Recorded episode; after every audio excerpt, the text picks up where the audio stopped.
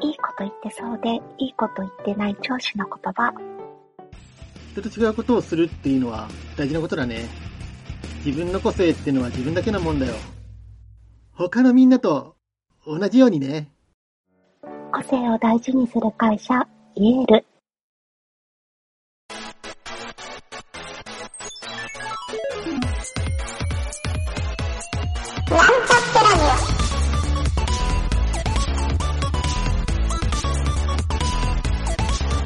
この番組は、プログラミング初心者の勉強に役立つ情報をお伝えする放送局です。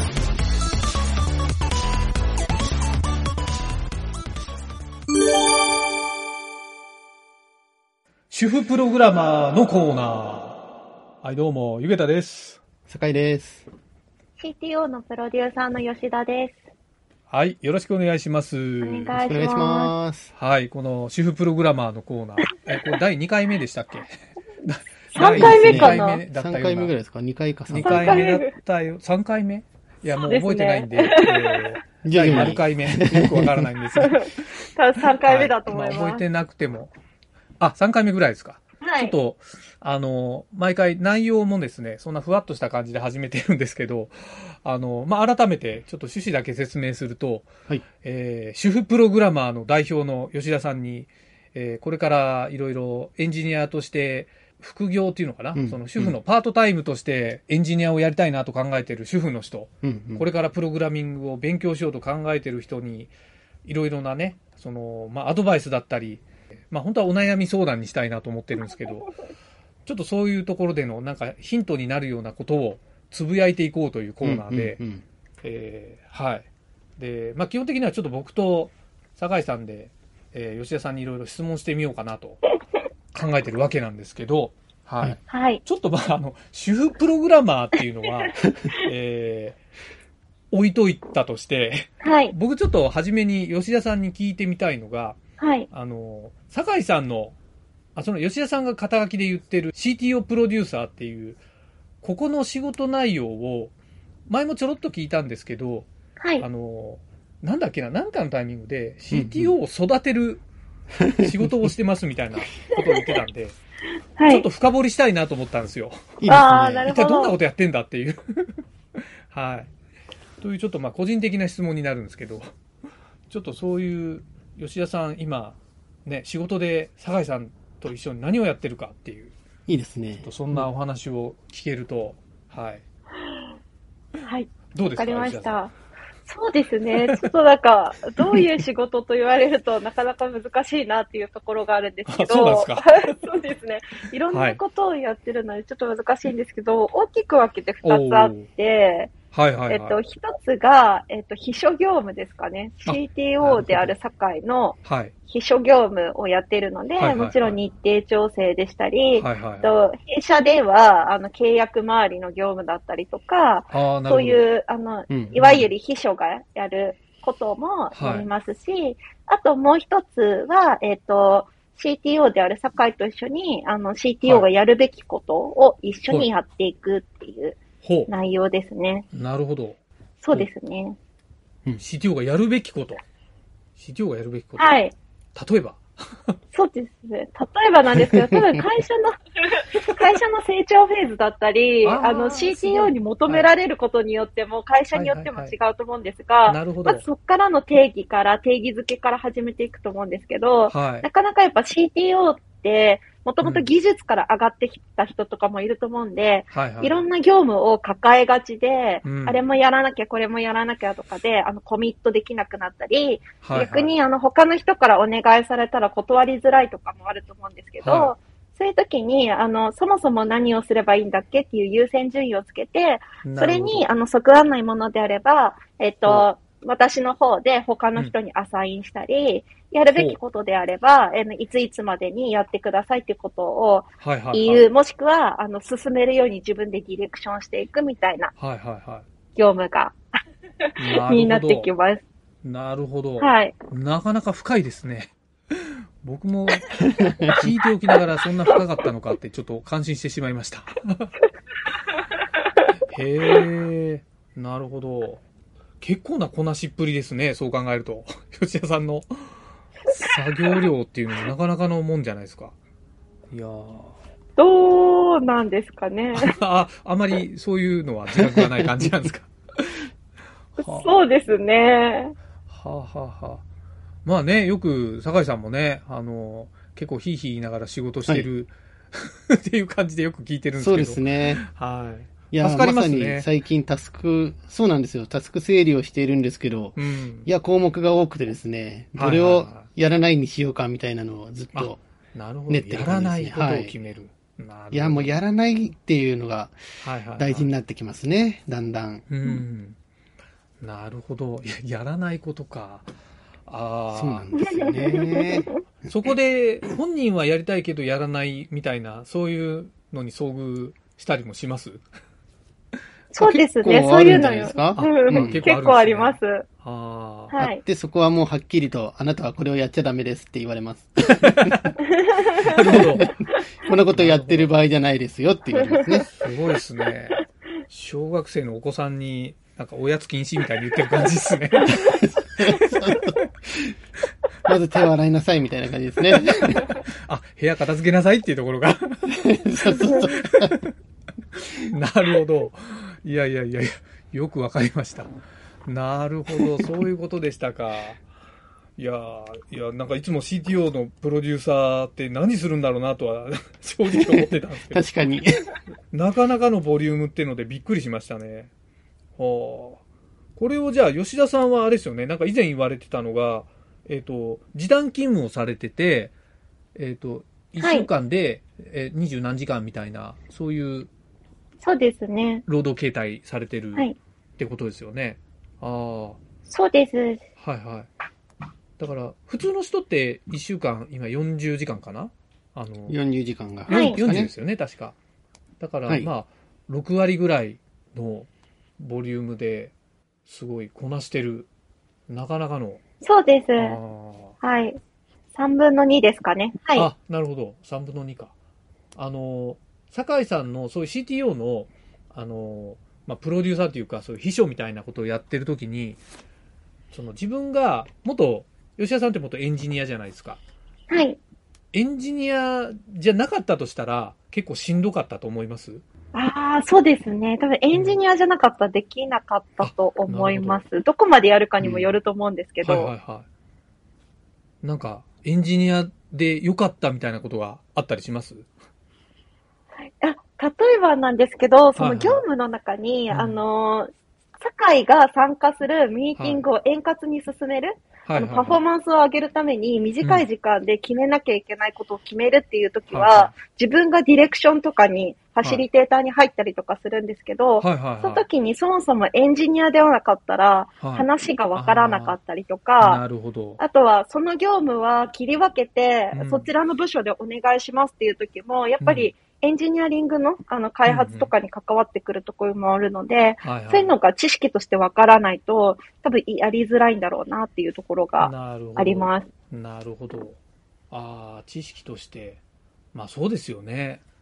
結構その、うん、なんか時短対応されてる方って、そういうスキル持ってやってる人が多いような印象はあるんですけど、うんまさにうんうん主婦、主婦プログラマーってだけではないと思うんですけど、まあ、副業をやる人も初心者でプログラミングのね、初心者で副業をやりますってなかなかしんどいような気もうんうんうん。するんです確かに確かに。うん同じかもしれないな。ああ、なるほど。そこも多分細分化をすると、はい。うんできることできないことが結構分かれる部分かなと思いますね。そのおおなるほど。例えば僕のプロデューサーっていう業務の中でもはいはいはい、割とこう、あの、まあ、何にも経験ない人は難しいとして、その他の仕事の経験がある人だったらできますよだったりとか、なるほど。うんうんなんかその辺は結構、いくつかパターンがありそうかなとは思いますね。なるほど。じゃあやっぱり酒井さんもそこで、あの、吉田さんに対してこれお願いとか、あの、まあ、さすがにこれはできないなっていう判断はしてるっていうことなんですよね。判断をしているのももちろんありますね。はい。はいはいはい。なるほど。なのでまあそこは、そうですね、割と、はいはい。まあ、はい入りやすい部分もあるとは思いますね。その前職でこういうことをやってきたから、じゃあこの辺は活かそうみたいな、なるほど。そういったことは多分にありそうですかうね。んうん。なるほど。まあなんかそういう、あの、まあ主婦の人だけじゃないにしても、副業の人もそうだし、えっと、これから、なんかそういうフリーランスになって、まあ他の会社の、はいはいはい。に、ななんて言うんだろう、フリーランスって、どっちかっていうと、まあ自宅で作業して、その仕事を請け負うみたいなスタイルの人多いじゃないですか。で、確かに確かに。そういった場合に多分、あの、この主婦プログラマーの人と同じような感覚で、なんか仕事やるようになるんじゃないかなと思うんですけど、うんうなんかうん吉田さんは今、そういうリアルにやってる立場からすると、これからそういうのをやろうとしてる人に、なんか伝えたいことというか、なんて言うんでしょうね。なんかここ気をつけた方がいいよみたいな、とか、まあエンジニアならではでもいいですし、うんうんうんえっ、と、遠隔作業者とか、あの、いわゆるテレワークのこととか、なんかそういうのあったりします？ええー、なんだろもうお子さんがいて、結構、いろいろ、まあ子供さんのいろんな状況によっても、その勤務のやり方が変わってきたりするじゃないですか。う。はいはい。そうまあ子供がちょっと風邪ひいちゃいましたとか、で、結局なんか仕事できませんみたいなこともあ、あ多いと思うんですよ。その主婦の人って。はい。お子さんに結構やっぱり左右されちゃうというか。はい。うんうんうんうん。まあもちろんそれが大前提でお仕事されてるとは思うんですけど、そう。はい。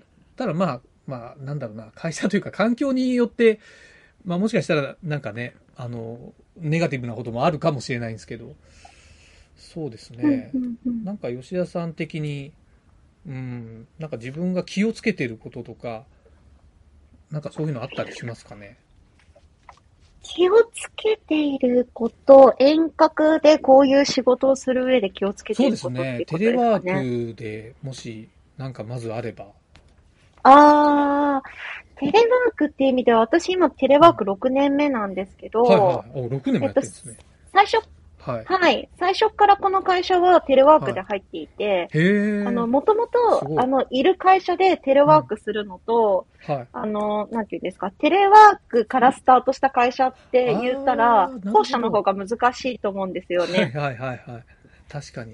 で、その、その中で、テレワークで一番重要なのは何かなって思ったときは、はい。えっと、意図的にコミュニケーションを取るっていうんですかね。っていうのがやっぱり一番重要だなと思いました。なるほど。っていうのはがうん、普通に出社していれば、おはようとか、こんにちはとか、今日元気ないね、どうしたのとかできることが、テレワークだったらできないのいでそうど。すると、あの、こっちから距離を詰めていかないといつまで経っても距離が詰まらなくて、はいはいはい。で、あの、知らない人の、やっぱり、が何か行ったとき、なんか、なんていうんですか、風邪ひいたりとか、そういうことをしたときに、はい。あの、意識的にサポートしてくれる人って少ないんじゃないかなと思っていて、なので、そういう関係づくりっていうのが一番重要だなと思っていて、そのためにはこっちから、うん。おはようとか、そういう、なんか積極的なコミュニケーションを取るのがやっぱ一番重要なのかなっていうふうになるほど。思っています。コミュニケーション。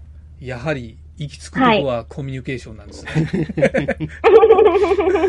いやいやそうですね。でもなんか重要なの分かりますね。そのテレワークで。はうんい。なるほど。そうか。まあでも、ね、吉田さんはなんかそういうの得意そうだなというか、そういうのはよくお話聞いてても分かるんですけど、僕が知ってるプログラマーというかエンジニアの人って、そもそもコミュニケーションが苦手っていう人が多いような 印象もあるんですけど、タイプ的に。はい。あーまあまあ、その人がどうしたらいいかっていう話よりは、あの、イエルさんはじゃあそういう人は意外に少ない感じの環境なんですかね？あのー他社さん、まあ他社さんっていうのも最近結はい構コミュニケーション取る方多いのであれですけど、はい、はい。割とコミュニケーション大丈夫な人が多い方だと思います、あなるほど弊社もですけど、まあその中で、まあうんうん、そうですね。会社全体で見たらやっぱりコミュニケーション苦手な人が多いですよね。エンジニアっていう人種がもうそうなので。はいはいはなので、あの、エンジニアの中で見たらコミュニケーションすごく取る方だけども、はい会社の中で全体で見たらやっぱりコミュニケーションは苦手かなっていう、なんかそんなようなな位置の人が多いですね。わかる。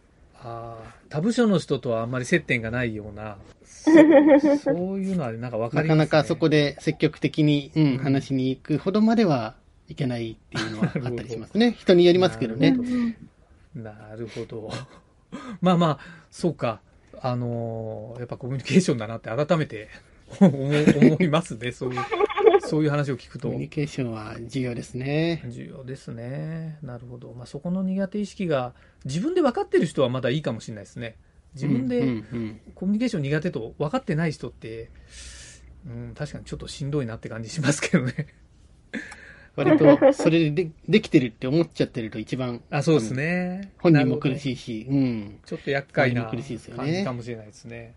ああ、なるほど。そうですか。いや、まあまあ、改めて、ちょっと今日は、吉田さんの、なんか最後に吉田さんのそういうコミュニケーション術が自分からアプローチしていくっていう、なんかそこのテクニックを一個だけ紹介してもらって終わりにしますか。いいですね。学びが一個コミュニあるっていう。ケーション。えー、なんだろう、なんだろうな。ま、あの、さっき言った通り、あの、はいまずは自分からっていうのが一番ポイントですかね。なるほど。あい、挨拶ですかね挨拶。そうですね。ああ、なるほど。挨拶ですね。チャットワークで何かを喋るときでも、はいはい一番最初に、あの、はおはようとか、はい。あの、この間のあれどんな、あのあ、なんこの間話してくれたあれ美味しかったよとか、はいはい一言付け加えられればいいですし、まずはこちらから相手にコミュニケーションを取りたいんだよっていうのを、こっちからしていく。で、それが、あの、はい長年入ってた人だからじゃなくって、新しく入ってきたのが自分だとしても、あの、うん積極的にコミュニケーションを取りたいと思っているっていう姿勢を見せるだけでも。相手がこっちにどう興味を持ってくれるのかが変わってくると思うので、まずはそこですかね。うんなるほど。やっぱりコミュニケーション苦手なエンジニアの人も多いから、ちょっとね、そういう吉田さんのコミュニケーション術を小出しにしていきながら、いや、全然。まあ次回もこの主婦プログラマーで吉田さんの技をじゃあ、一個引き出してみたいと思いますんで。いいですね。ありがとう。はい。ありがとうございます。まあ皆さん、あの、気になった人はね、吉田さんにお便りでコミュニケーションを取ってみるのもいいと思いますんで。まずは自分から。ね。そうですね。ね、これ聞いてる人はみんなね、どんどんお便り出しましょうという、オチで今回は終わりたいと思います。お疲れ様でした。ありがとうございまあす。りがとうございます。